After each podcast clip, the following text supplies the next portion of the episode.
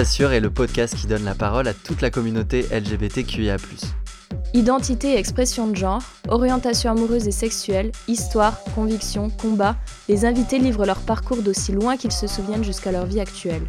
Nous sommes Audrey et Thibaut, bienvenue à toutes et à tous dans Espace Sûr.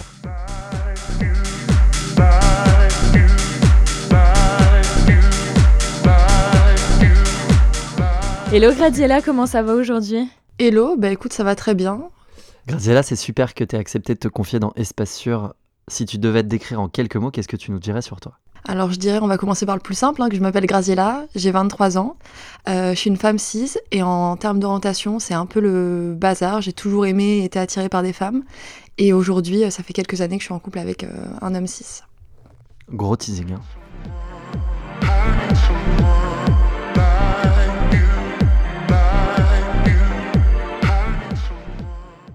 Raconte-nous ton enfance. T'as grandi où?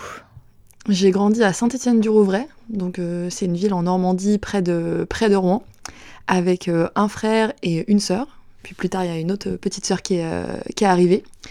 Et on a grandi dans des HLM classiques, comme on peut avoir dans beaucoup de banlieues. C'était très sympa. Il y avait tous mes, tous mes amis. Je passais mon temps avec mon frère et ma sœur. C'était très chouette. Et c'était comment? T'avais des potes? T'étais à l'école? Hum, c'était un peu particulier. J'avais honnêtement, bah, comme tout le monde, pas mal d'amis, un petit groupe et tout. Mais euh, j'étais pas euh, hyper à l'aise, on va dire, avec eux et tout. C'était, je préférais rester avec mon frère, euh, mon frère et ma sœur. Du coup, dès que l'école se terminait, enfin quand j'y allais, parce que ça dépendait, c'est mon arrière-grand-mère qui s'occupait de moi aussi longtemps. Et du coup, quand j'avais pas envie, bah, en général, elle m'y mettait pas. Je m'occupais de mon frère et ma sœur. Arrière-grand-mère, c'est particulier ça? Ouais, c'est très particulier. Pourtant, elle était, enfin, elle était jeune, elle est décédée quand elle avait 84 ans. Et euh, ce qui est assez drôle, c'est que mon père, il a été aussi élevé par elle. Donc en fait, mon père, pour X raison, n'a pas pu s'occuper de nous tout le temps. Donc je suis retournée avec sa grand-mère, qui elle s'est occupée du coup de lui parce que la mère de mon père pouvait pas s'en occuper euh, non plus. Pour quelle raison? Je sais pas trop, honnêtement, je pense juste qu'il était pas prêt à avoir des, euh, des, enfants. et du coup, enfin, il, il, nous aimait très fort, mais la partie sérieuse c'était un peu plus compliqué. Et ta maman, t'avais quelle relation avec elle? Alors ma maman, elle s'est beaucoup occupée de nous jusqu'à, euh, je pense, mes 8 ans mes 9 ans. Et après, pour des raisons financières, elle s'est un peu isolée, elle pouvait pas s'occuper de nous. Et on se voyait, bah, je sais pas, je dirais une fois tous les deux mois. Et euh, aujourd'hui, ça va. Enfin, on se parle normalement, on peut se voir. Euh, on essaie de recréer un lien mère-fille qui n'existait pas forcément avant. Elle habitait dans le coin aussi? Oui, dans la même ville. Ok. Donc, personne n'a bougé, on était toutes et tous au même endroit. Donc principalement élevé par ton arrière-grand-mère, il y avait ton père euh, dans les parages du coup, avec ton frère et ta sœur? Mon frère et ma sœur, eux, ils sont restés chez, euh, chez mon père. Eux, ça, ça se passait bien. On n'a pas tous les détails de l'histoire, mais eux, ils pouvaient rester chez mon père et moi, c'était mieux chez, ma, chez mon arrière-grand-mère. T'es la plus jeune? La plus grande. La plus grande. Oui. T'avais ce rôle un peu de, de mère qui s'occupe des frères quand t'étais plus jeune ou Ah oui, oui, oui, j'allais les chercher à l'école, on faisait les devoirs ensemble encore aujourd'hui pour les euh, papiers, décisions de vie un peu euh, importantes, disons. Il m'appelle. Enfin, après maintenant ça va, ça c'est comment dire, c'est devenu plus sain, je dirais, qu'avant. Et à l'école, ça se passait comment? Est-ce que tu avais des potes mecs, des potes meufs? Comment... Alors en primaire, j'avais euh, les deux. Après, au collège, j'avais majoritairement des, des mecs en potes. Et euh, troisième, quatrième, ça a commencé à changer parce que bah, j'imagine comme tout le monde, euh, tout le monde commence à découvrir euh, son corps, ses envies sexuelles et tout. Et quand tu commences à être sexualisé par tes super potes, c'est pas le kiff quoi. du coup, tu laisses un peu de côté. Et, et j'ai gardé ouais, des amis mecs au lycée, mais très rapidement, enfin, même si je le savais pas ou eux le savaient pas, aujourd'hui on se rend compte qu'ils sont, tu vois, soit trans, soit gays. Enfin, il y a personne ah quasiment d'hétéro quoi dans le, sans s'en rendre compte quoi. C'est un truc de ouf. Ah ouais, donc vous êtes tous euh, regroupés et... Ouais, mais sans Enfin, ouais, Sans s'en rendre compte, quoi. Parce qu'on a tous euh, réalisé certaines choses au fur et à mesure, pas en même temps, sans forcément s'en parler aussi. Parce que je pense que chacun a ses, bon, ses, euh, problématiques. Mais c'est marrant, finalement, aujourd'hui, on est là en mode, bah ok. En fait, on a vécu pas la même chose, mais quasiment. Et t'es es toujours en contact avec eux? Ouais, ouais, c'est mes, mes super potes. Il y en a deux maintenant qui vivent à Paris aussi. Et c'est très cool. Enfin, je pense qu'on se voit tous les 15 jours maximum. Euh. Tu nous as dit que tu avais fréquenté des femmes. Comment tu as commencé à comprendre que tu étais plus attirée par les femmes, par exemple? Alors, à comprendre, je dirais que c'est assez tard quand même. Enfin, je pense que j'ai réalisé quand j'étais en, en deuxième année d'études supérieures à peu près. Quand bien même j'avais échangé avec différentes femmes, j'avais pu avoir des rapports sexuels avec elles ou des courtes relations. Déjà, je les avais pas du tout perçues euh, comme des, des, relations ou même des rapports sexuels. Et c'est euh, quand je suis partie de ma deuxième année euh, d'études supérieures pour partir à l'étranger, où là j'ai fini par comprendre, mais en fait, si, en fait, c'est ça doit être ça, enfin il doit avoir des, un mot particulier. C'est là que je me suis dit, ok, je pense que je peux m'identifier en tant que lesbienne. Puis après, finalement, ça m'allait plus. Donc je dit, ah, je sais pas, du coup, je dis, je donne pas de mots, je suis perdue. Il s'est passé quoi pendant ce voyage? T'as rencontré une meuf en particulier ou? Alors j'avais. Enfin, j'ai repensé à une, une meuf qui s'appelait Julie, que j'ai rencontrée quand j'étais en troisième. Et en fait, j'étais complètement. Euh, enfin, maintenant, je pense que j'étais complètement in love euh, de cette femme. Enfin, c'était euh, où j'avais tout le temps envie d'être avec elle. On faisait plein de choses. J'avais l'impression d'apprendre plein de trucs. Et pourtant, enfin, ça s'est fini un peu parce que euh, je pense qu'elle aimait pas trop et c'est normal, enfin, que je la calcule pas ou que je mette pas de mots sur ce qu'on était. Moi, je disais qu'on était copines, enfin, qu'on s'amusait ensemble, que c'était juste comme ça. Et quand je suis arrivée au Liban, j'ai échangé avec, euh, c'était une, une asso qui était à Beyrouth, donc majoritairement que de que de lesbiennes. Et c'est là que j'ai repensé à Julie et je me suis dit, mais en fait, si, enfin, ça doit être, euh, enfin, c'était ça en fait. Elle, elle était ouvertement lesbienne Ouais. Et toi, tu disais, euh, tu pensais que c'était juste pour s'amuser ou quoi Mais il se passait quoi? Bah, en fait, je pense que je comprenais même pas vraiment en fait euh, le mot lesbienne. Enfin, je pense que c'était une info comme, enfin, n'importe quelle autre. Et enfin, on allait chez elle, tu vois, on avait des rapports sexuels, on se voyait en, en dehors et tout. Et c'était vraiment, je pense, tellement genre pas quelque chose qui existait dans la réalité que je connaissais que c'était pas, je sais pas, je pense que je le voyais pas à ce moment-là. quoi. Et t'avais une représentation euh, qui pouvait te dire que t'étais lesbienne quand t'étais en banlieue? T'avais quelqu'un dans ton entourage, dans ta famille, dans tes potes qui. Non, représentation non. non, zéro? Je pense, enfin, au lycée, si j'ai rencontré une fille qui s'appelait Laura, et en gros, elle m'a fait lire euh, Virginie Despentes, et c'est la même d'ailleurs qui m'avait conseillé euh, Flash, par exemple. Et, Flash, ouais. En off, c'est un livre que j'ai lu et que tu as vu en arrivant chez voilà. Et du coup, voilà, et elle, c'était la première représentation, entre guillemets, que j'ai eue d'une personne qui se disait ouvertement euh, lesbienne. C'était fin, fin lycée. Et encore, je pense qu'elle disait même pas le mot lesbienne. Dans ta famille, on n'en parlait jamais, pas du tout. Non, non, non. Mais enfin, pour le coup, euh, au-delà de l'orientation sexuelle, c'est juste on parlait pas euh, des filles qui voyaient possiblement des gens, que ce soit des garçons ou des meufs, je pense que... Tu dormais chez ta grand-mère, etc. Ouais. Et ça doit... Ton arrière-grand-mère. Mais je dis toujours grand-mère aussi. Parce que c'est long, quoi. Arrière-grand-mère à dire. Arrière-grand-mère, machin. Euh, mais du coup, ça devait être particulier quand même d'être élevé par quelqu'un qui a. Enfin, qui vient quand même d'une autre génération, au-delà de même l'écart qu'on peut avoir avec nos parents, quoi. Honnêtement, je pense que j'étais hyper heureuse. J'avais l'impression qu'elle me protégeait, enfin, qu'elle était toujours euh, derrière moi. Elle avait plein de, de valeurs bon, qui étaient issues de la religion, donc des fois, ça, comment dire, ça clashait un peu. Mais je savais sincèrement juste qu'elle m'aimait très fort et qu'elle voulait le mieux pour moi. Et je pense, dans ma famille, si elle l'avait su, je pense c'est elle qui aurait le mieux réagi alors que extrêmement catho. Enfin.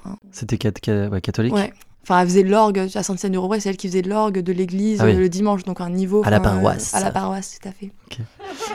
Et donc, t'as as été élevée dans un milieu catho, du coup? Du coup, oui, j'allais le dimanche à l'église avec ma mamie, parce que forcément, t'es obligée d'y aller, parce que c'est elle qui fait l'orgue, donc tu peux pas ne pas venir et... surtout que t'étais toute seule avec elle. Ouais. Donc oui, elle va pas te laisser... Euh, bah après si, enfin je sortais quand je voulais, enfin je faisais ce que ce que je veux, mais là même pour la réputation entre guillemets, c'était important que je sois que je sois là-bas. Et euh, ma maman, elle, elle est euh, musulmane de son côté, et du coup, ah quand on a comment dire recréé des liens, quand j'étais toute petite, on allait le vendredi parfois à la à la mosquée, pas tout le temps, c'était moins strict quand même que que l'église pour la présence, mais fallait y aller quand même. Tu, tu dis recréer des liens. Si je me souviens bien, tu as dit que euh, vous l'aviez un peu perdu de vue parce que problème financier et tout. Ouais, c'est ça. Je pense que son côté, il y avait des gros soucis financiers. Du coup, elle ne pouvait pas s'occuper de nous. Enfin, elle n'avait pas la garde. Et j'imagine qu'il y avait un peu de honte, culpabilité. Donc, euh, elle a pris ses distances. Et plus on a grandi, plus on a souhaité aussi euh, bah, retourner aussi vers, euh, vers elle. Quoi. Je pense qu'on ne comprenait pas tout quand on était petit. Même si c'est pas de sa faute ni de notre faute, quand tu vois pas quelqu'un régulièrement 10 ans et que c'est ta mère, forcément, le lien, il est un peu, j'imagine, différent des autres familles. Hein un peu plus classique, je sais pas. Aujourd'hui, vous avez recréé ce lien-là? Enfin, vous y arrivez ou? Au début, c'était un peu pas forcé, mais tu te mets des reminders pour envoyer un petit message. Ok, bon là, faut que je lui demande comment elle va, faut que je me renseigne un peu sur euh, sa vie. Et là, comme on est tous les trois, avec mon frère et ma sœur, c'est plus simple parce qu'on a fait une conversation de groupe et on arrive à, enfin, on fait les anniversaires. Euh, Noël, parfois, elle essaye de le faire, même si c'est pas euh, quelque chose qu'elle fait initialement. Ouais. Et c'est vous qui faisiez toujours le premier pas pour essayer d'aller vers elle, de récréer ce lien ou Ouais. elle le faisait euh, Non, elle attendait. euh, je pense qu'elle avait tellement honte de plein de choses, malheureusement, que je pense qu'on qu'on saisit pas. Euh, qu'elle attendait plutôt. Et elle est, enfin, je pense qu'elle est très heureuse aujourd'hui, hyper soulagée d'avoir des liens avec ses enfants. Et, euh, Et elle a une autre famille de son côté ou elle a que vous euh, Non, elle a que nous. Ma maman, en fait, elle est née, euh, elle est née sous X, donc elle a pas de, de lien avec ses, euh, ses parents et la famille qui s'occupait d'elle. C'était des, euh, des Marocains aussi, euh, musulmans. euh. Et après, on n'a pas plus d'infos parce que pareil, elle nous a pas, Ouais. pas trop expliqué. Comment t'as pris toi le fait de d'être avec ta grand-mère alors que tes- ton frère et ta sœur étaient euh, avec ton père? En vrai, sur le moment, ça m'allait très bien. Enfin, j'étais très contente avec mon arrière-grand-mère. On faisait du piano ensemble. euh, De l'orgue Voilà, de l'orgue. non, en vrai, j'ai jamais touché, j'avais pas le droit. j'avais pas le droit d'y toucher. Sacrilège. Et, euh, et puis en fait, mon frère et ma soeur, comme ils étaient dans la même ville, je les voyais quand même tous les jours, quasiment tous les deux jours. Enfin, je passais le soir, leur dire bonne nuit, j'allais les voir à l'école. Enfin, on, on se voyait quand même très très souvent. Je pense que eux, ça a été aussi en vrai. Vous en reparlez aujourd'hui ou? Hmm, je pense qu'ils étaient encore plus petits, eux, donc ils ont aussi des souvenirs assez flous. euh. Enfin, ma petite sœur, c'est bon, maintenant aujourd'hui, elle a quasiment 20 ans. Enfin, il y a un moment où elle, cap- enfin, elle avait même pas remarqué qu'au début, j'étais pas euh, tout le temps à la maison. Ouais. C'est après, elle s'est dit, ah oui, mais c'est vrai et tout. C'est comme je faisais les devoirs, j'allais chercher à l'école. Dans sa tête, elle avait Mhm. pas associé que le soir, je ne dormais pas à la maison, quoi. Tes parents, ils se sont séparés à quel âge? Quand Hmm, t'avais quel âge plutôt toi? Je crois que j'avais 8 ans, mais je me souviens pas de les avoir vus euh, heureux, épanouis. Enfin, même avant, euh, par exemple, on allait rarement en vacances. euh, quand mon père nous emmenait en vacances, ma mère était pas là. Enfin, après, peut-être ça existait, mais j'étais trop petite pour m'en souvenir. Ou genre, je l'ai juste supprimé de, de ma tête et tout. Mais non, c'était déjà, je pense, le, le bordel en interne, on va dire. Est-ce que vous avez déjà eu une conversation avec ta mère en disant, euh, en, ex- en demandant vraiment ce qui, enfin, je sais pas, ce qui s'est passé, pourquoi Hmm. On a déjà essayé, mais on a que des fractions. Et en fait, juste, je me sens. Enfin, je vois que ça l'a fait souffrir. J'ai un peu aussi une idée de ce pourquoi c'est mal passé avec mon père. Du coup, j'ose pas, genre, lui. euh, lui remettre ça genre en pleine gueule euh, parce que enfin c'est fini quoi faut passer faut avancer euh. même si beaucoup de mes amis me disent mais tu enfin si t'as l'information si tu sais peut-être ça va aussi te libérer enfin pour toi et tout et en vrai je pense pas je pense qu'il y a des choses juste c'est passé il faut avancer et ça sert à rien de tout ressortir. Surtout que moi je suis à Paris elle elle est en Normandie enfin c'est pas cool quoi je vais venir un week-end je vais dire vas-y raconte-moi un peu ok bah bonne semaine euh, je reviens dans deux mois quoi puis du coup je pense qu'on a appris très tôt juste à pas trop te poser de questions sur la famille euh, ça avait l'air tellement compliqué euh. En vrai, ça a l'air un peu dramatique comme ça, mais je vous assure, j'étais quand même heureuse. J'avais plein de, plein de potes quand même. Je pense que ça m'a appris plein de trucs, genre, surtout pour après, genre, se débrouiller, savoir s'adapter à différents milieux et tout. Et surtout, j'avais des potes, leurs parents étaient, genre, super présents, quoi. Je pense qu'ils étaient très intelligents, ils ont compris que c'était un peu compliqué. Et genre, je sais pas, ils m'emmenaient au Stade de France voir un match de rugby, euh, ils m'emmenaient faire du sport, enfin, c'était chouette. Alors qu'il n'y avait pas de truc euh, explicitement dit de, euh, du père qui, ou de la- de l'arrière-grand-mère qui dit oui, euh, vous pouvez pas sortir un petit peu ça- non, en vrai, je- un peu chaud là. Non, je pense pas. Enfin, je pense que c'est vraiment juste, à mon avis, là, ma meilleure amie Joséphine qui devait raconter bah, à ses parents le soir, normal, sa journée. Et ses parents ont dû trouver ça genre un peu chelou, parfois, certains trucs. Et du coup, ils disaient, bah tiens, invite là et tout. euh. Enfin, par exemple, ils m'invitent parfois à Noël. Enfin, ils me demandent, tiens, Noël, est-ce que tu veux le faire à la maison et tout. euh. Est-ce que tu te souviens de la première célébrité sur laquelle t'as fantasmé? Je sais pas si c'était la première, mais en tout cas, ce qui me vient à l'esprit, c'est Phoebe dans Charmed. Elle était genre. Je la trouvais magnifique, je la trouvais trop forte, trop indépendante et tout. euh, Enfin, j'étais complètement fan. Si tu pouvais donner un conseil à la petite Graziella que tu étais à cette époque, qu'est-ce que tu lui dirais? Et merci Mamaru pour la question. Je pense que euh, je lui dirais euh, laisse les gens rentrer dans ton cercle, c'est pas grave, ça va bien se passer. J'avais vraiment une tendance, comme bah, je pense tu te poses plein de questions, t'as un contexte familial un peu différent des autres et tout, euh, il y a plein de sujets que je comprenais pas quoi. Vraiment les sorties au ciné, sortir aller à Rouen dans la dans la plus grande ville et tout, j'étais à des années-lumière où ah oui mon père ou ma mère a pas voulu me donner 10 euros pour m'acheter un jean, c'est trop chiant et tout. Et moi j'arrivais pas vraiment à, à échanger avec les autres quoi. Vraiment j'étais complètement bloquée. Et je pense que j'ai laissé passer. Enfin, j'ai deux amis encore aujourd'hui. Et en fait, je me demande comment elles sont encore, enfin, comment elles sont restées amies avec moi jusqu'au bout, parce que j'étais insupportable. Enfin, Mais insupportable par rapport à quoi? Bah, j'étais hyper froide. Si j'étais énervée ou agacée, je disais pas non, mais on se parle plus tard. C'est casse-toi, tu me saoules. euh, Franchement, j'ai pas de temps pour toi là. Tu crois que ça m'intéresse Enfin, vraiment euh, désagréable, quoi. Enfin, affreuse. Donc, je dirais ça juste, rejette pas les gens. C'est pas parce qu'ils viennent te parler qu'ils te veulent du mal, tout va bien. Chill out. Chill out, c'est ça, hein, franchement.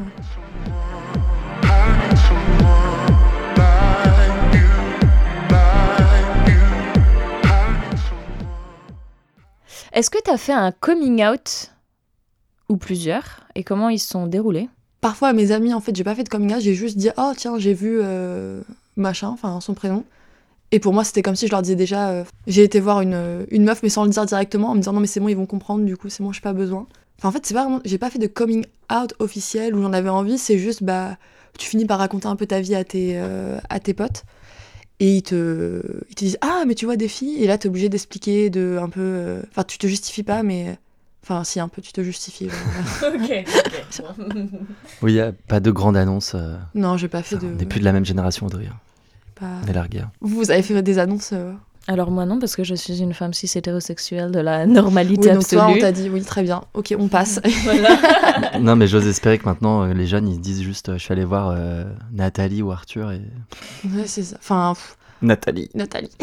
et ça se fait naturellement, quoi. C'est ça. Enfin, ma mère, récemment, je lui ai juste dit, genre, que je voyais des. Enfin, que j'avais déjà eu des, des femmes, etc. Mais c'est plus parce qu'elle comprenait pas trop ce que j'étais en train de lui raconter. Je me suis dit, ok, en fait, il manque juste la, la clé pour comprendre le truc. Donc, je, lui, je lui dis, mais ça n'a jamais traversé l'esprit. Elle l'a pris comment? Au début, un peu surprise. Et après, elle était plutôt en mode, euh, oui, bah ça m'étonne pas. Je te demande pas pourquoi. Oui, euh, bah, tu traînais qu'avec des garçons euh, quand t'étais au collège. Et puis, je sais que c'est pas méchant et qu'elle veut être bienveillante quand elle le dit, qu'elle ne le dit pas comme une insulte. Mais vu comment t'es féministe et ce que tu dis, genre je m'étais dit que possiblement euh... t'aimais pas les hommes quoi? Ok. Ok. Et ton père, tu lui as pas dit? Non, je lui ai pas dit. Et il sait pas que tu voyais des femmes du coup? Je pense qu'il sait. Il voit ça comme une expérience, comme un jeu. Tu vois, c'est pas vraiment réel, c'est pas aussi important. Tu vois, c'est ça. C'est plus. Euh elle se cherche, c'est normal, elle est jeune, mais comme si c'était pas sérieux. Enfin, je pense que si j'avais été voir mon père un peu triste en mode oui, euh, j'ai quitté l'un, on s'est quitté, il aurait pas du tout eu la même attitude si j'avais dit bah j'ai enfin j'ai quitté mon copain euh, parce que là il aurait estimé que c'est sérieux. Alors qu'une fille, non, c'est marrant, enfin, c'est fun, quoi, c'est mignon. Euh. Tu penses que c'est pourquoi qu'il pense que c'est sérieux si c'est avec un mec versus une femme? Je suppose que c'est les représentations qu'il a, genre des, des femmes lesbiennes en général, que, enfin, un peu d'enfantilisation. Après, je peux pas parler pour lui, mais je suppose que, que c'est ça, quoi. Et donc, la première meuf que tu rencontres, tu nous en as parlé tout à l'heure. Julie. Euh, Julie, en voyage? Il se passe quoi? Tu te dis, euh, ok, là, il se passe un truc. Est-ce que c'est la première fois qu'il t'a couché? Comment ça? Alors, je me souviens, on s'était rencontrés, enfin, moi j'étais euh, j'étais sortie en boîte, je crois, un truc comme ça. Et, euh, on avait discuté un peu et je trouvais qu'elle dansait trop bien. Je kiffais trop ses. Enfin bref. Euh, ses cheveux, t'allais dire? Ses cheveux, ouais, j'adore. Ses chevilles, j'ai cru que t'allais dire ses cheveux. ses chevilles, ouais, les chevilles, les pieds, tout ça. Non, pas du tout. Tu peux, hein.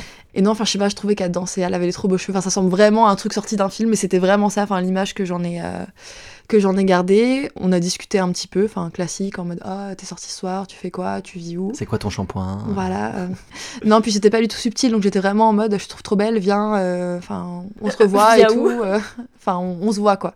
Et tu te, vois, tu te poses pas de questions. Tu te dis, euh, bah, bah je me dis, si elle a, ouais, ça, si elle a pas. Ah non, je me pose pas de questions en mode. Euh, c'est une fille, quoi. C'est une fille, enfin, ça me vient pas à l'esprit. Je me dis, ah, elle est jolie, euh, elle a l'air trop sympa. Enfin, c'est ce qu'elle dégage. En tout cas, j'ai envie qu'on qu'on apprenne à se connaître. Puis la semaine d'après, on se voyait dans des petits cafés ou des thés, on lisait ensemble, on discutait, on marchait et tout.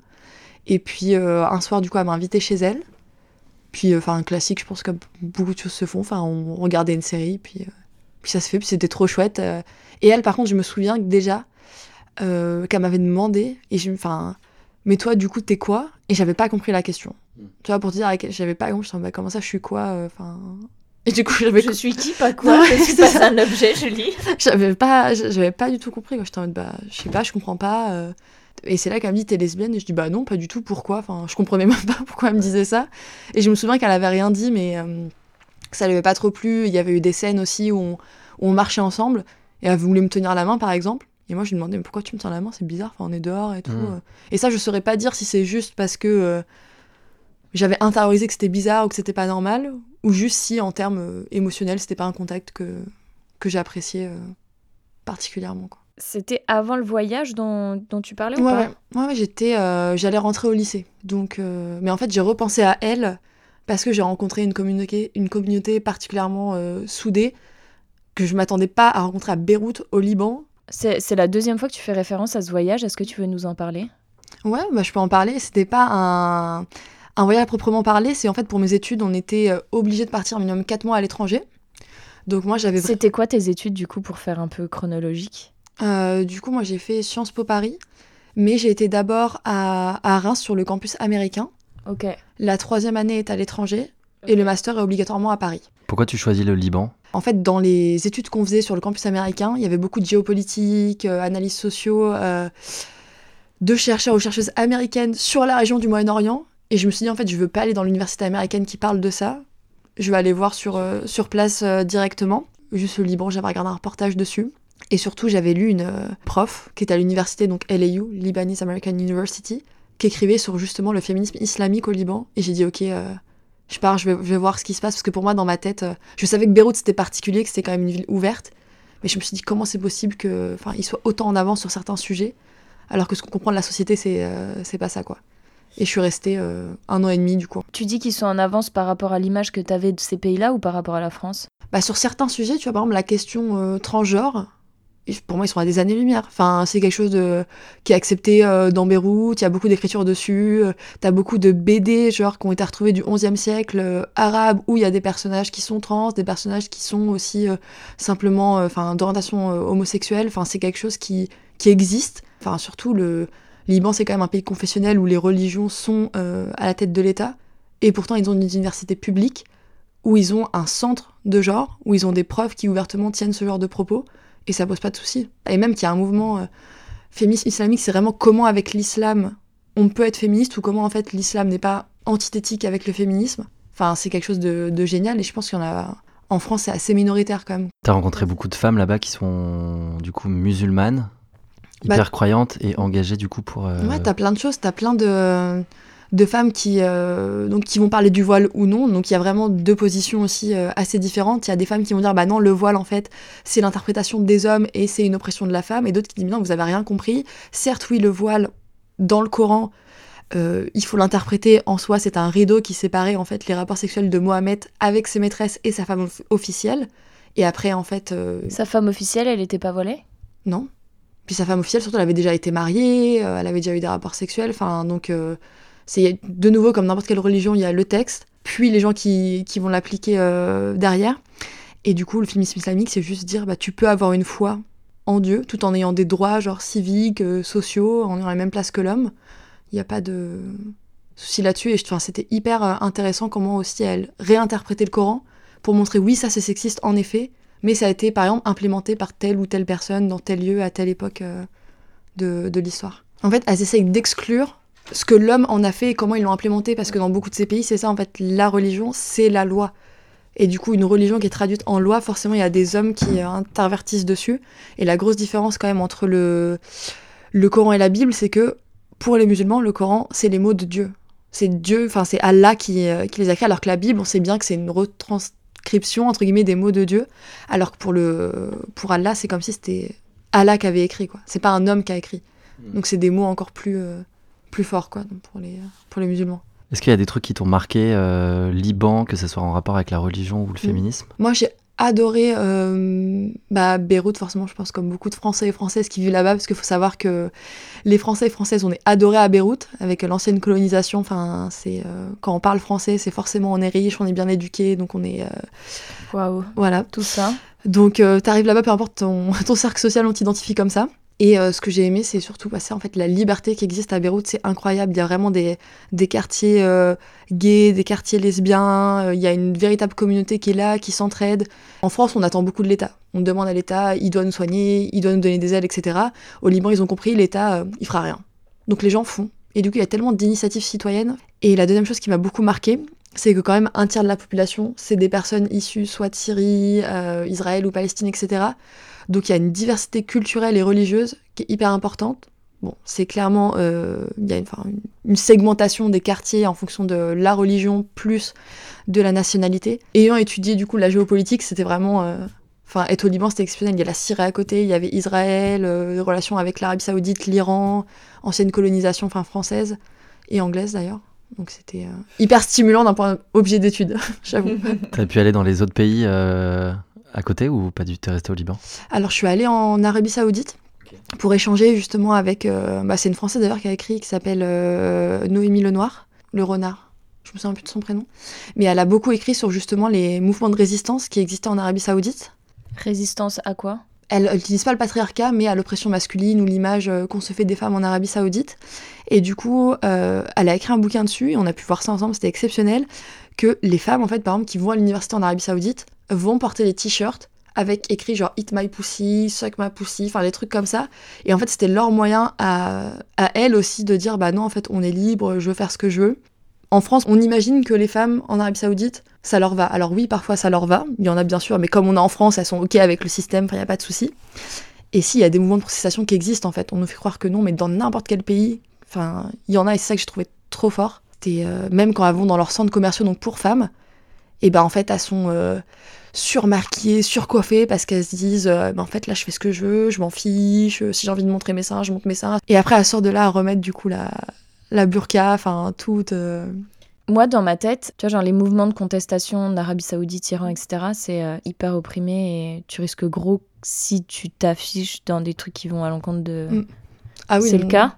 Oui, c'est le cas. Enfin, si tu le fais dans le cadre de l'université et dans les centres commerciaux, entre guillemets, comme c'est un endroit de femmes, ils s'en fichent. Et toi, tu peux rentrer en Arabie Saoudite comme ça en étant étudiante euh, sans problème. Enfin, un- ça dépend combien de temps tu y restes. Si tu veux faire du tourisme, bah, si t'es une femme, tu mettras le. Enfin, tu te couvriras, enfin, c'est comme ça. c'est burqa ou tu peux sortir voilée quand même euh, uniquement? Non, non, faut que tu mettes la, La burqa. La burqa, Ah ouais. ouais, ouais. Et en Arabie Saoudite, par contre, si tu vas étudier là-bas ou si tu vas aller travailler ou rester plus longtemps, oui, il faut passer par euh, les ambassades, Mm. enfin, et c'est un peu plus compliqué.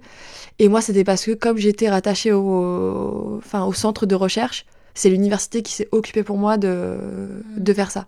Au Liban, j'ai aussi, je suis allée au- en Syrie. Si l'université ne s'en était pas occupée, j'aurais pas pu aller en Arabie Saoudite en ayant mis les pieds en, en Syrie juste avant, euh, en commençant à apprendre l'arabe, en ayant des familles euh, qui viennent du Maroc et tout. Enfin, l'Arabie Saoudite aurait dit, ok, non, là c'est. euh, Hmm. Là, c'est trop, chelou, madame. là, genre, euh, là, là, vous forcez. Enfin, c'est vous rentrez pas quoi. Et la Syrie, du coup, c'est comment? Bah, écoute, c'est pas un, c'est pas une carte de, de vacances. Quand moi je suis allée, c'était en 2018 et 2019. Où ça, en Syrie? Et Ah, en moi, je- Arabie Saoudite, Je d'ailleurs. suis allée à Damas et à Alep en Syrie. Et en Arabie Saoudite, je suis restée à Riyad, donc la, la capitale classique. Damas, quand j'y suis allée, euh, ça avait été libéré, donc il y avait plus de, il y avait pas Daesh euh, sur place. Et honnêtement, c'était une ville comme beaucoup d'autres villes, euh, que ce soit au Liban ou en Jordanie, où il y a des murs avec des, des impacts de balles ou autres, mais ça faisait pas ville qui a été en guerre. Alep, c'était vraiment différent. Enfin, Daesh était encore euh, particulièrement présent dans la ville et euh, Et comment t'as pu aller à Alep, sachant que Daesh était encore euh, sur place, etc. Je travaillais avec une ONG qui s'appelle 26 Letters. Et en gros, ce qu'on faisait, c'est que euh, au Liban, les personnes qui migrent vers le Liban, s'ils ont moins de 15 ans, ils peuvent pas être envoyés dans leur pays. Du coup, en fait, il y avait beaucoup d'enfants euh, dont les parents souhaitaient qu'ils aient au Liban pour qu'ils puissent avoir une éducation ou au moins pas tomber aux mains de- des écoles de donc, Daesh. ils les envoyaient au Liban, comme ça, ils étaient sûrs qu'ils restaient C'est ça. Et nous, en fait, ce qu'on faisait, parfois, tu avais des parents qui étaient euh, malades ou des mères qui avaient peur aussi de bouger. Nous, on allait chercher, en fait, les, euh, les, les enfants, en fait, à la, à la frontière et on les ramenait. Ouais. Puis avec l'ONG, du coup, tu avais une formation exprès, genre pour être sûr qu'ils n'envoient pas n'importe qui sur le terrain. Parce que si toi, tu réagis mal ou t'es stressé, tu mets en danger tout le monde euh, avec toi. Parce que oui, à Alep, vraiment, t'avais des... Enfin, t'avais des corps par terre. Enfin, c'était vraiment, pour le coup, euh, pas un...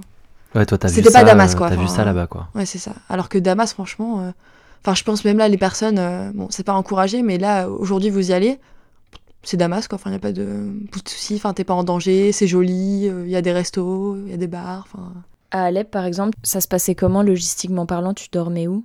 Alors, en général, en fait, on avait euh, soit, du coup, Médecins sans frontières qui était là aussi, qui travaillait avec nous. Donc, on avait un lit de camp, enfin, on pouvait dormir euh, dessus. Mais en général, euh, c'était plutôt, tu mettais ton- ta petite couverture par terre ou ton duvet si t'en avais, et puis c'est tout, quoi. On préférait, en fait, garder les fonds pour avoir un moyen de transport qui était agréable pour les, euh, pour les enfants et les mères qui souhaitaient aussi rester avec leur, euh, avec leur famille, sachant qu'en général, le père, il restait en Syrie. Mm. Enfin voilà, il voulait pas aller au Liban parce que euh, c'était, euh, bah non, c'est mon pays, je partirai pas euh, d'ici. Ou alors le père était euh, pro-Daesh et du coup en fait la mère savait que si elle partait pas avec l'enfant, ça allait être compliqué pour, Ouais. pour elle quoi. T'estimes que la majorité des mères, elles voulaient se casser de Alep quand elles savaient que le père était pro-Daesh ou t'avais aussi Ça, des je pourrais mères pas trop savoir parce qu'en soi, forcément, les personnes qui nous contactaient ou avec qui on rentrait en contact, c'est des personnes pour lesquelles on avait déjà indiqué il y, a un... il y a un souci. là. Du coup, les personnes qui étaient vraiment réfractaires, nous, notre but c'était plutôt d'être euh, réactif plutôt que proactif.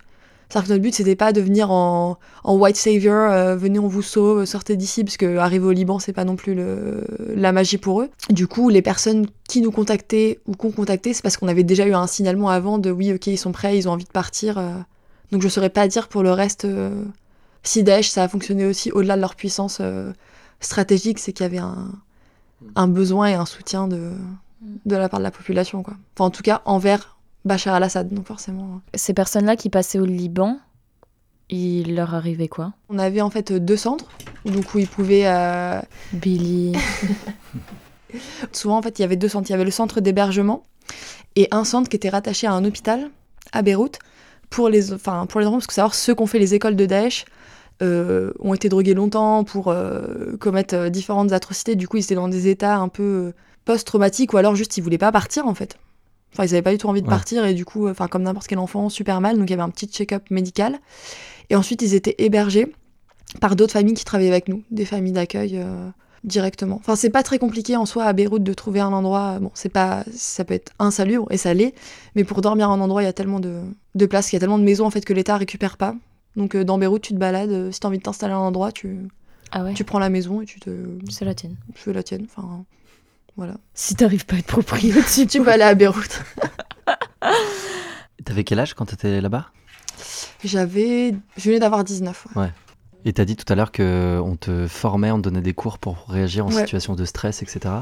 Mais en fait, c'est même pas on te forme, c'est juste on te teste. Parce qu'en soi, ils savent très bien qu'ils ont pas le temps de créer des formations. On n'est pas des soldats, on n'est pas des. Mm. euh, Enfin, faut pas être euh, naïf là-dessus. C'est plus, ils voulaient absolument vérifier que t'es pas dans un complexe de oh mon dieu, les pauvres, on va les sauver. Et euh, comprendre que euh, tu vas voir des choses pas cool. Et pour le coup, c'était un peu chelou. Mais euh, toutes les personnes, du coup, qui avaient eu des contextes familiaux un peu difficiles, bah souvent ça passait parce qu'en fait, c'est des gens qui sont capables de se détacher un peu de certains trucs. Pareil, quand tu regardes ça en tant qu'objet d'étude, ça semble un peu bizarre, mais du coup, tu vois pas. Je sais pas si c'est pas correct ou pas, mais tu vois pas les gens comme des personnes directement. Ouais, je comprends. Enfin, tout va bien. Du coup, t'as plein de questions. Euh, t'as un peu une. euh, Par contre, t'as une semaine effectivement de tests où t'as des simulations euh, d'explosion, mais on te dit pas en fait, on te dit juste, bah là, on part la semaine prochaine. Euh, tu vas te préparer avec les autres ici. Et, et comment tu réagis simple, Simplement, est-ce que tu vas prendre ton téléphone? Est-ce que tu vas appeler ta famille? Est-ce que tu penses à, à tes amis à ce moment-là? Enfin, juste sans jugement, juste qu'est-ce qui se passe pour qu'on soit sûr de qui, entre guillemets, on met en tête, qui va faire quoi? Et tu avais aussi des, des cours de comment tu mens. Parce qu'à la frontière, il va falloir que tu expliques ce que tu es en train de faire. Et euh, la clé du bon mensonge, c'était de. C'est euh, illégal là-bas, du coup. hein. bah, de toute façon, t'avais pas le droit d'être sur le sol syrien. Enfin, Hmm. c'est. Enfin, la France, tu vois, t'interdit d'être sur le sol syrien. Et enfin, heureusement, tu vois, c'est pour euh, protéger ses, ses citoyens. Et puis, non, euh, le gouvernement libanais, je pense qu'il était pas très content, euh, vu leur euh, enjeu démographique, euh, d'avoir des personnes qui, euh, Qui arrive de qui Syrie. arrivent de Syrie, quoi. Même si, bon, ils avaient pas le choix, c'était comme ça. Mais euh, du coup, la clé, c'était bien sûr avec les. euh, Bah, après, bon, tu faisais tout à l'argent ou alors un peu bête, euh, tu comprenais pas trop. Mais la clé du bon mensonge, c'était de partir sur un truc vrai. Parce que sinon, après, tu t'en souviens plus du mensonge. Si tu dis un truc complètement. Enfin, qui a des années-lumière de ce que tu vas faire, comment tu fais après? Parce que tu te souviens plus. Enfin, t'es fatigué, t'as faim. Donc, t'avais des, des petits cours aussi comme ça. Donc, t'avais des psychologues, des médecins et des personnes qui avaient l'habitude de travailler sur des champs de guerre. Bon, je, dis, je ne dirais pas que j'étais en champ de guerre non plus. C'était pas un conflit ouvert tout de suite. Mais, euh, mais voilà, c'était un peu comme ça qu'ils testaient. euh, T'as eu des situations, du coup, un peu dangereuses où t'as dû mentir ou... Bah, à la douane, ouais, t'es obligé euh, de, de toute façon de mentir un peu parce qu'ils te demandent ce que tu vas faire. Du coup, tu leur dis, bah non, nous on travaille avec euh, telle ONG, non, je dirais pas le, le nom pour pas qu'il y ait de problème, même si je pense que ça va, ils devraient pas tomber euh, là-dessus. Sûr, espace sûr. Normalement, ça devrait aller, mais bon, on sait jamais. Et euh, du coup, fallait simplement leur dire qu'on allait donner euh, à manger, qu'on avait des euh, fournitures médicales pour les aider, que nous, on s'occupait juste de les envoyer parce qu'on n'était pas des personnes à risque pour, pour Daesh, quoi. Situation dangereuse, non, enfin... En soi, c'est comme beaucoup de personnes, je pense qu'il y a un conflit qui est ouvert, on a l'impression que toutes les deux heures, il y a une bombe et tout. En vrai, pas du tout. En fait, c'est beaucoup d'attentes, il se passe pas grand-chose. T'as des personnes juste... je dirais le truc qui m'a choqué, c'est juste voir des enfants aussi maigres. Enfin, tu sais qu'ils vont mourir juste parce qu'ils n'ont pas à manger. Ça, c'était le truc qui m'a un peu marqué. T'es resté un an et demi, t'as dit? Ouais. Tu devais rester un an initialement et ça empiétait trois semaines, de trois mois. Alors, initialement, c'était 4 mois. tu pouvais prolonger 4 mois supplémentaires. Et moi, j'avoue, à chaque fois, je dis non, mais en fait, finalement, je vais rester un peu plus longtemps. Du coup, j'ai commencé mon master, en fait, euh, en restant au, au Liban, quoi. En dormant sur un sac de couchage par terre. On adore. Et après, de toute façon, il fallait que je rentre parce que j'ai eu des soucis médicaux aussi. Donc, euh, le Liban, c'est bien. Mais euh, en termes de soins médicaux, s'il y a besoin d'un suivi particulier pour des maladies dites rares, en France, on va pas se mentir, le système de soins, il est quand même euh, Ouais. bien fait. Tout peut être amélioré, comme toujours, mais, euh, Mm. mais ça va.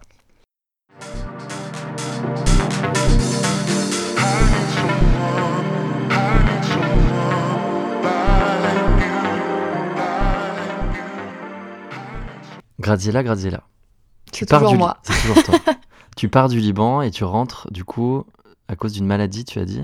Je suis pas rentrée à cause de ma maladie, juste j'avais envie de rester, de m'installer au Liban.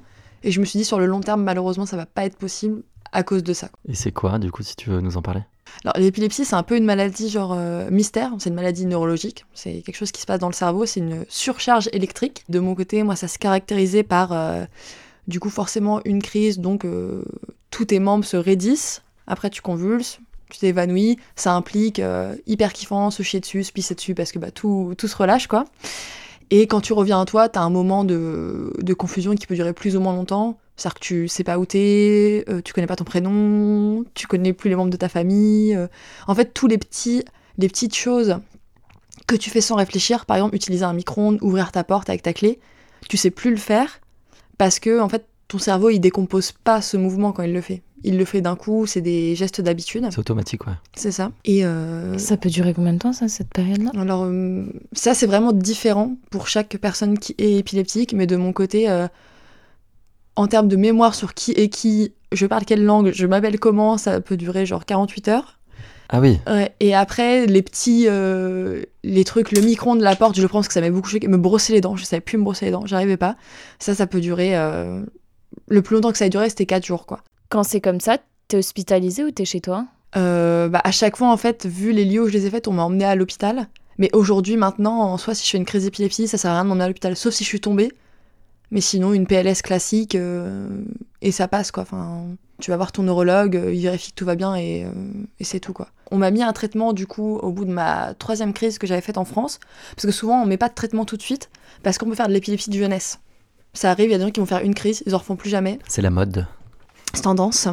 Et, Comme euh, le fait d'être lesbienne, big. Voilà. Et du coup, quand je suis arrivée au Liban, ça faisait un an et demi que je prenais plus de traitement. J'avais pas refait de crise. Et en arrivant au Liban, en fait, euh, je crois deux mois après mon arrivée, trois crises en trois semaines, quoi. Donc il a fallu me remettre sous traitement euh, là-bas. Et d'ailleurs, quand je suis revenue en France et que j'ai dit le médoc que je prenais, la quantité, j'ai compris que c'était pas normal parce qu'on m'a regardé en mode mais euh, pourquoi vous prenez autant? Enfin, c'est c'est pas normal, quoi. Sauf que comme c'est des médicaments auxquels on s'habitue, si on veut diminuer ou enlever la dose, on repasse sur une période de transition, d'adaptation, parce que ça joue beaucoup sur l'humeur, sur le sommeil. Euh, Il y a beaucoup de personnes, malheureusement, qui, quand ils sont épileptiques, ils rentrent dans des phases de dépression ou qui sont diagnostiqués après dépressifs, parce que c'est des médicaments très très forts. Donc moi, je suis très chanceuse. Enfin, j'ai pas l'impression que ça impacte mon humeur. Je fais plus de crise, euh, donc c'est cool. Tu rentres du Liban et euh, qu'est-ce qui se passe dans ta vie? Je m'installe à Paris. Pas hyper emballée au début d'aller à Paris parce que j'étais tellement tombée amoureuse du Liban, la mer, la montagne, les gens. Enfin, j'adorais ce que je faisais là-bas. Euh, truc classique ou peut-être pas, je ne sais pas. Mais moi, je rentre, je vais sur Tinder, euh, je suis à la recherche de euh, je vais, je vais voir qui. euh, je sais pas pourquoi. Je me dis mais je mets pas que les filles. Enfin, je mets tout le monde, on s'en fiche quoi. Même si j'avais jamais vraiment défini les gens par leur sexe ou leur genre, mais là je me dis, je réponds pas sur Tinder, je mets tout le monde. Et je tombe sur le profil du coup de la personne qui est aujourd'hui mon, mon copain. Et en fait, il me dit qu'il est, euh, qu'il est médecin. Et moi, direct, euh, je sais même pas pourquoi, bref, j'ai fait ça. Mais je l'embrou- enfin, je l'embrouille un peu en mode, mais putain, euh, les médecins, vous êtes à des années-lumière de la réalité des patients et tout. euh, on va pas commencer. Il- Parce qu'il me dit, oui, euh, moi, ce qui m'intéresse, c'est la gynécologie. Et moi, je réagis en mode, mais pourquoi? Pourquoi, genre, euh, le sexe des femmes s'intéresse? Enfin, bref, direct, un truc un peu de connasse, mais t'es chelou et tout. euh, commence à parler d'épisiotomie? Enfin, clairement, vous avez vu, ça avait l'air super fun comme euh, début de date, quoi. Grosse drague. hein. Voilà, on y va super subtil. Et finalement, je sais pas pourquoi, et je pense que lui, sait pas pourquoi. Euh, on se dit, bah non, mais vas-y, viens, on se voit. Moi, j'avais kiffé sa voix. Il m'avait fait des vocaux sur WhatsApp. Je dis, vas-y, euh, on se voit. il a, des- il a pas des beaux cheveux, mais il a une belle face. Il a une belle voix. On se voit. Bon feeling et tout. Je pense que les gens, quand ils vont en date, ils se projettent pas non plus sur euh, tant de mois ou tant d'années, quoi. Et puis, ou peut-être que certains le font, je sais pas. Ouais, ça dépend qui. hein. Ça dépend qui, quoi. et, euh, et puis au fur et à mesure, je me rends compte, j'en parle à mes potes, je me dis, en fait, euh, je crois que je enfin, je crois que je le kiffe vraiment et ça m'a fait super bizarre de voir que je développais des sentiments pour une personne qui était genre homme cis et en même temps je me sentais mal de me dire mais du coup comme c'est un homme cis pourquoi tu euh, enfin pourquoi comme c'est un homme tu t'autorises pas à ressentir ça ou pourquoi tu penses que c'est différent et tout Euh, donc c'était assez euh, émotionnellement j'étais un peu en mode que se passe-t-il? C'était la première fois que tu, ressentis, que tu ressentais ça pour un homme cis? Ah oui clairement C'était ton premier date avec un, un homme? J'avais déjà eu des dates, mais j'avais même pas compris que c'était un date. Enfin, de nouveau, parce que comme c'était pas dans ma pas dans ma tête possible, c'est-à-dire que je- enfin, c'est plutôt mes potes qui me disaient mais si là t'as vu ce mec-là, c'était un date quoi. Moi je en mode bah non, je pense pas et tout. Bon finalement si après en fait j'ai compris avec les messages envoyés que c'était un date, mais la sensation que j'ai ressentie avec lui ou l'envie même d'avoir euh, ben, un rapport sexuel, des trucs et tout, j'avais jamais ressenti ça avant. Enfin, ça m'était déjà arrivé de faire des choses sexuelles avec un mec avant, mais ça m'avait complètement écœuré. Enfin, genre, je suis sortie, j'étais même pas sûre finalement que ça m'avait plu. J'étais en mode putain, mais est-ce que vraiment j'ai dit oui? Je sais pas. Enfin, c'était m'a vraiment genre euh, complètement fucked up quoi. Donc, euh, c'était pas, c'était pas fou. Et avec lui, au fur et à mesure, euh, enfin, il était hyper aussi compréhensif enfin, sur le fait que euh, émotionnellement, moi, c'est difficile pour cette raison, alors qu'il aurait pu être dire oui, bah c'est bien, mais bon. euh, Enfin, moi, j'y suis pour rien quoi. Genre, euh, donc. euh, Vous, vous êtes vu, revu, machin. Ouais, et c'est ça. Et à un moment, il me semble qu'on était chez lui. Il me dit bon bah on fait quoi? Enfin, il était là en mode moi j'ai en- enfin j'ai envie qu'on crée quelque chose ensemble.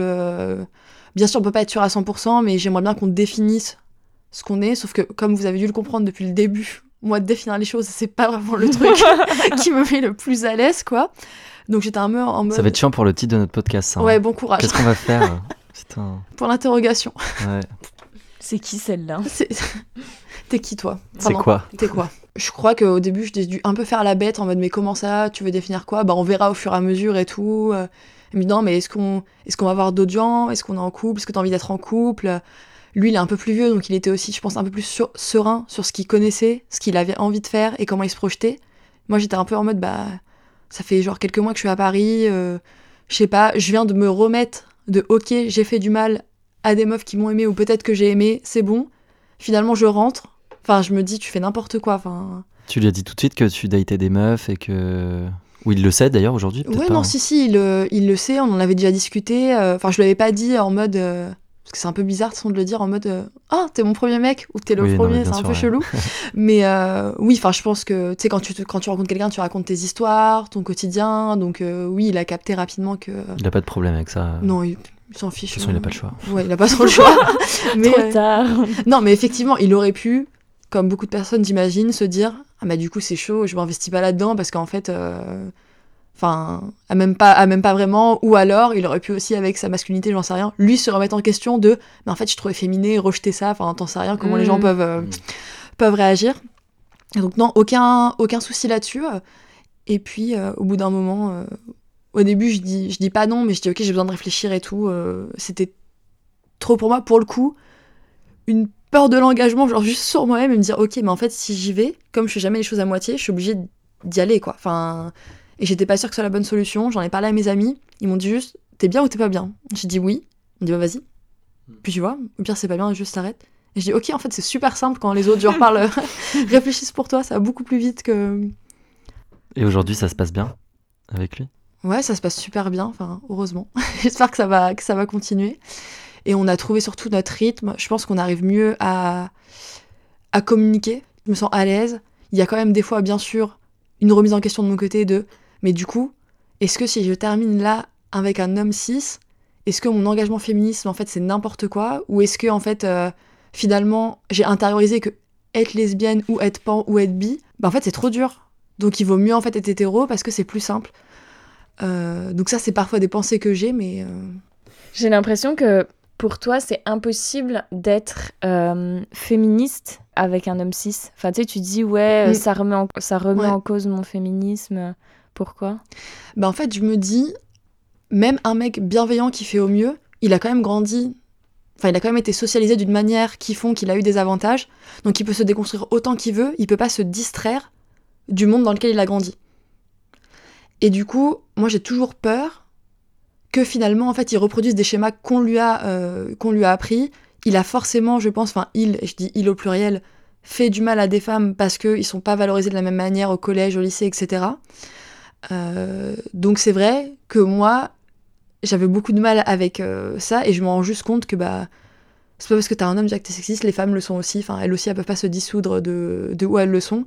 Et au bout d'un moment, si tu déconstruis tout, tout le temps, mais t'es épuisé quoi. Tout ce qu'il fait, c'est peut-être juste lui aussi. Ça veut pas dire qu'il y a tout un système derrière lui et tout. Faut se détendre. Et je pense que c'est un truc que j'ai beaucoup aussi appris avec lui de lâche prise. Genre, c'est pas grave. Enfin, genre, euh, tranquille.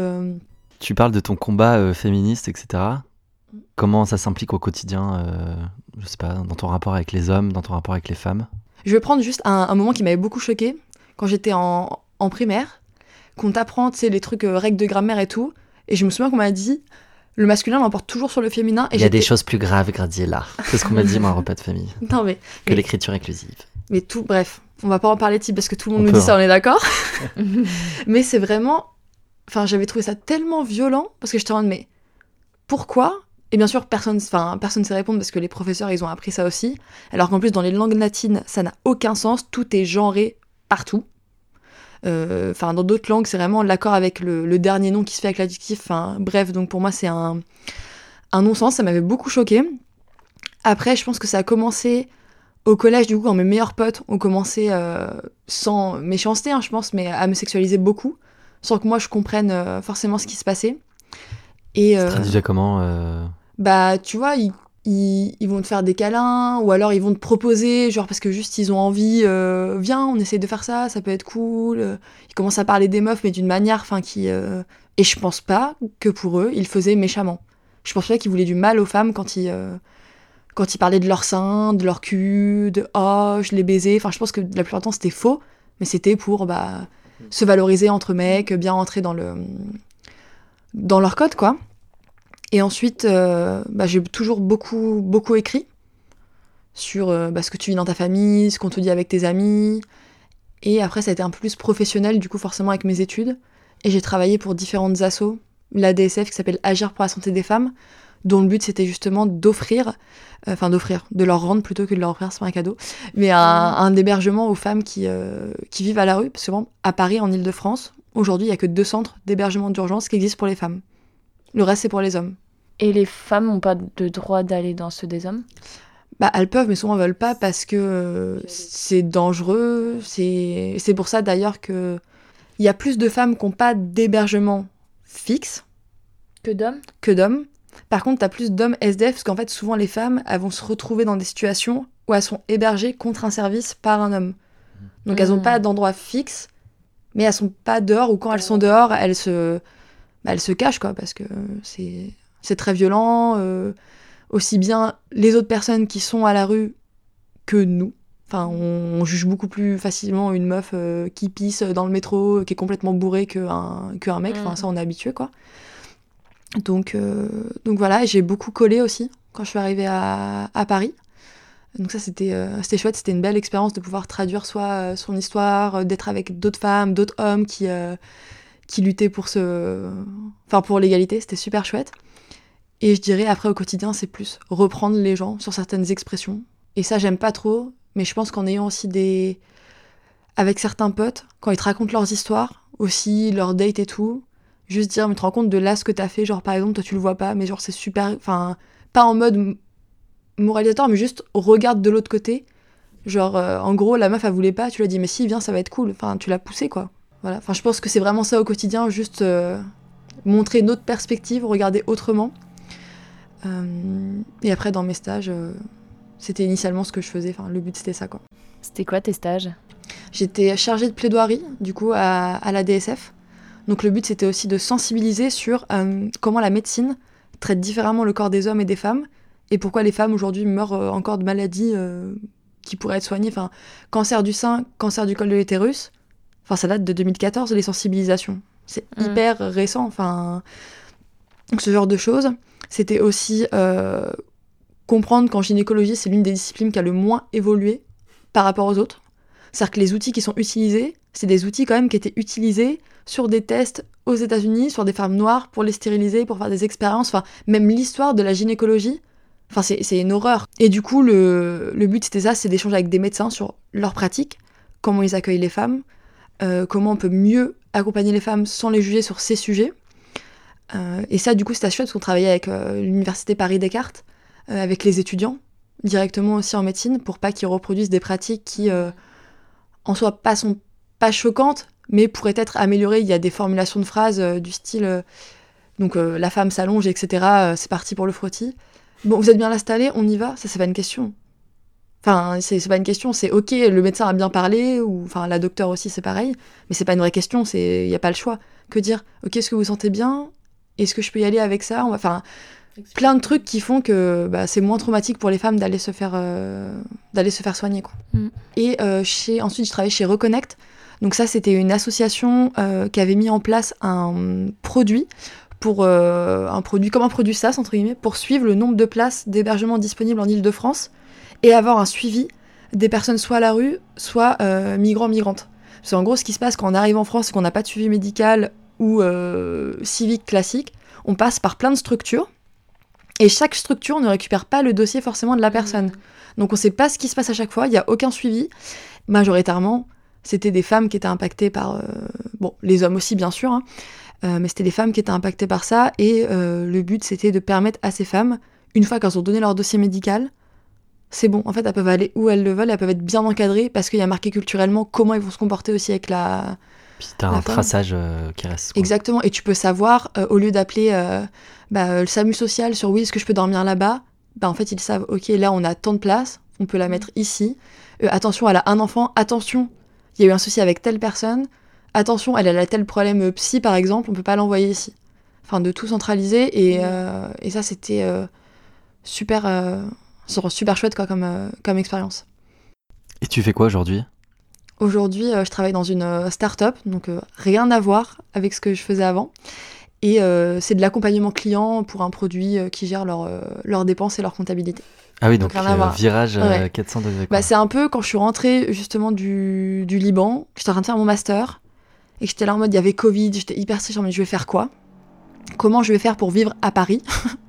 Et je me suis dit, ok, essaye de d'ouvrir un nouveau chapitre de ta vie, fais quelque chose que tu ne connais pas, fais quelque chose peut-être qu'initialement tu n'aimes pas, donc milieu fintech, euh, milieu tech à 100%, et euh, fais ça quelques années, forme-toi, parce qu'en fait ce qui manque, moi je trouve aujourd'hui, dans le milieu associatif ou les ONG, c'est que ça manque de mesures, ça manque de cadre, parce que comme on est tout le temps dans l'urgence sociale, on se dit pas ok, on a besoin de process.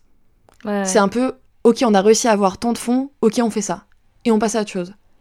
Ce qui fait que moi je me suis dit, mais est-ce que vraiment sur le long terme on aide? Est-ce que aller chercher les enfants en Syrie, ok c'est cool, sur le court terme, oui l'enfant il est en sécurité au Liban. Mais est-ce que c'est la bonne échelle euh, d'action en fait? Donc je me suis dit, en apprenant dans un milieu peut-être plus structuré, comment mettre en place des process, comment mesurer, comment faire des études, bah, ça sera plus simple après de travailler avec une ONG, de réformer l'interne et d'être plus efficace sur le long terme. Euh. Tu continues à apprendre l'arabe? Ouais, Toujours, euh, bah, de toute façon, les, euh, la plupart des enfants ou des familles euh, avec lesquelles je, je, travaillais ou j'échangeais, enfin, on se parle, je pense que tous les jours, j'ai au moins un échange avec un, un des enfants, enfin maintenant qui sont ados pour certains, parce que ça fait quand même genre 3-4 ans, donc il y en a qui ont grandi aussi, quoi. Et c'est super chouette, enfin, j'adore. Après, moi, j'apprends pas l'arabe littéraire, donc littéraire, c'est vraiment celui qui est. C'est la langue du Coran, qui est écrite partout, que les, les gens arabophones apprennent à, l'école aussi. Moi, je parle vraiment le dialecte euh, levantin, donc c'est Syrie, Liban, Jordanie. C'est-à-dire que ma mère, bon, ça lui brise le cœur, hein, mais ma mère, si elle me parle, en vrai, je comprends pas ce qu'elle me, ce qu'elle me raconte, quoi.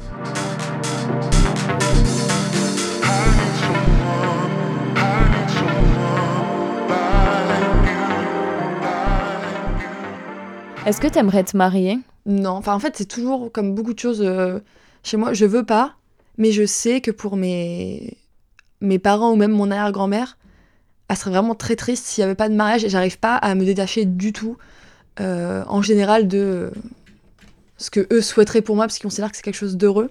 C'est pas du tout. Enfin, j'ai pas de rêve ou quand je parle avec mes potes, oh putain. Une robe de princesse. Ouais, c'est ça, franchement, je m'en fous. Enfin, j'ai jamais assisté à un mariage d'ailleurs, donc j'ai aucune idée de ça, quoi. Enfin, si, j'ai les représentations qu'on a du mariage, mais euh, ça m'intéresse pas pas vraiment, quoi. Et t'aimerais avoir des enfants? Peut-être, mais c'est pas. Enfin, si j'en ai pas dans ma vie, euh, je serais quand même très épanouie. Et même si j'ai des enfants, je pense que si c'est possible, je passerai plutôt par l'adoption qu'une grossesse classique. Euh, parce que voilà, je trouve que le suivi médical est trop intense, trop particulier. Et puis après, enfin, j'ai 23 ans, donc clairement, la question des enfants, c'est un peu un truc genre. euh. Ouh. Pourquoi t'as accepté de participer au podcast? C'est une bonne question. En vrai, je me suis simplement dit, euh, peut-être qu'il y a d'autres gens comme moi qui réalisent des trucs un peu tard ou qui sont un peu. T'as 23 ans quand même. Oui, c'est vrai, mais je me dis quand même, il y a plein de choses que je voyais pas avant qui m'ont fait du mal, des gens à qui j'ai fait du mal du coup. Et je me dis, euh, je voulais juste que les gens entendent qu'on a tous des vies genre uniques, qu'on a tous parfois plein de soucis, plein de moments heureux, et qu'en fait on, on s'y retrouve toujours quoi. Et c'est pas grave qu'il y ait des moments difficiles, mais que, que ça passe. Et euh, si vous vous sentez lesbienne, it's ok. Et si vous n'arrivez pas à vous identifier comme lesbienne, il y a aucun souci. Enfin, on s'en fout quoi. Genre, euh, faites votre vie, ça va bien se passer quoi. C'est quoi la dernière photo qu'il y a sur- ton smartphone? Je pense que ça doit être mon chat. Je pense que c'est Chocapic. Adopté chez Gamelle sans frontières sans faire de pub. Association. Euh, non, je pense que c'est Chocapic euh, qui est arrivé chez moi du coup il y a quelques semaines, en train de jouer dans son arbre à chat, tout simplement. Merci beaucoup Graziella d'avoir participé à Espace Sûr, c'était un réel plaisir d'échanger avec toi. Merci beaucoup. Merci beaucoup, à bientôt. Ciao. Bisous. Merci à toutes et à tous d'avoir écouté cet épisode. N'hésitez pas à nous mettre 5 étoiles sur Apple Podcast et à nous suivre sur Instagram at Espace Podcast. Nous sommes constamment à la recherche de nouveaux invités, alors écrivez-nous sur Instagram ou par mail à espacesurpodcast.gmail.com. Nous remercions encore une fois Louis Collin pour notre jingle et les effets sonores issus de sa musique Like You. Prenez soin de vous, bisous et à bientôt